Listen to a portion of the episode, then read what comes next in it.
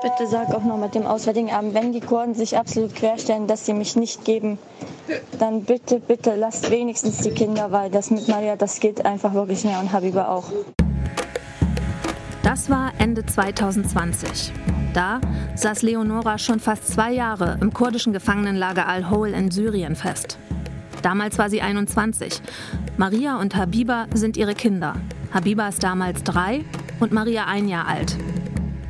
Ich bin Lena Gürtler, Journalistin beim NDR. Wenn ihr euch fragt, wie kommt Leonora mit Anfang 20 in dieses syrische Lager, dann hört am besten die ersten fünf Folgen dieses Podcasts. Die findet ihr in der ARD Audiothek, der Podcast-App der ARD.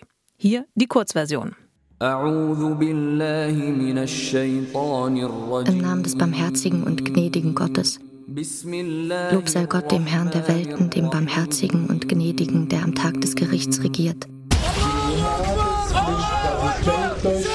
Fürchtet niemand Allah, es ist Mann gegen Mann. Dschihad ist Pflicht, also strengt euch an. Fürchtet niemand Allah, es ist Mann gegen Mann. Allah verspricht das Paradies.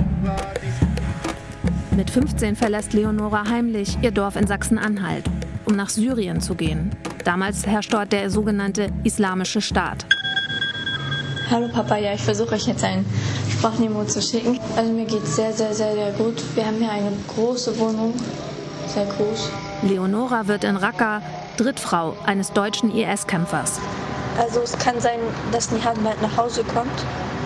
Ich denke mal in ein, zwei Stunden oder so. Äh, deswegen lösche ich dann alles und ähm, warte, bis ich dich dann wieder anschreibe, okay? Also ich lösche erst, wenn er kommt, aber ich meine nur für nachher, vorsichtshalber. Sie überlebt Bombenangriffe, Fluchtversuche, Hunger und 2019 die letzten Gefechte des IS in Syrien. Sie bekommt zwei Kinder. Mit ihnen und ihrem Mann flieht sie erst mit und dann vor dem Islamischen Staat bis in die kurdische Gefangenschaft. Hallo Papa, ich bin's Leo. Also wir sind jetzt hier in dem letzten äh, Dorf. Die äh, PKK und die Iraker und die Nizam, also syrische Armee, sind von allen drei Seiten da. Alle Menschen leben aufeinander, übereinander, verhungern, Kinder erfrieren. Äh, ja, so sieht es momentan aus.